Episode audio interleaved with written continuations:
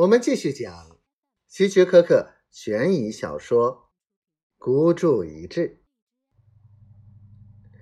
红灯变了，他重又飞快的开起车来，耳中倾听着观众的吼叫。他喜爱的球队发起进攻，他默默的祈祷他们能扳平。但可惜的是，这次进攻失败了。布莱克骂了一句。此时比赛只剩下一分钟，他看来赶不上了。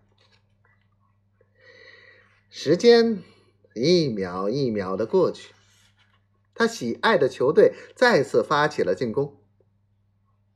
布莱克紧张至极，两只手紧握着方向盘。他觉得自己的决定是错误的。刚才应该打电话，而不是自己亲自去。分心的他，差一点儿就闯了红灯。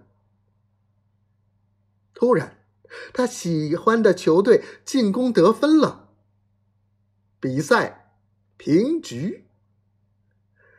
就在这时，结束的哨音也吹响了。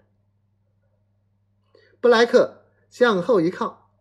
高兴的吹了一声口哨，那个人逃不掉了，注定是他布莱克的囊中之物。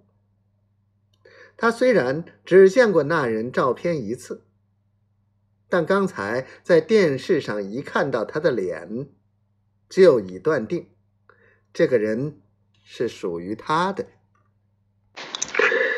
他松了一口气。继续驶向体育馆。现在不用着急了，加时赛开始之前，他肯定能够到达。于是，他开始考虑到达之后该怎么办，怎么对付他。六个星期了，整个美国的东海岸都在寻找他。警察唯一的依据就只有那张模糊的照片，也难怪他会这么胆大、自信，竟然还敢跑来看橄榄球的决赛。从布莱克第一眼看到那张模糊的照片，就断定警察局的照片室没有那人的其他照片。他是那种最难抓获的罪犯。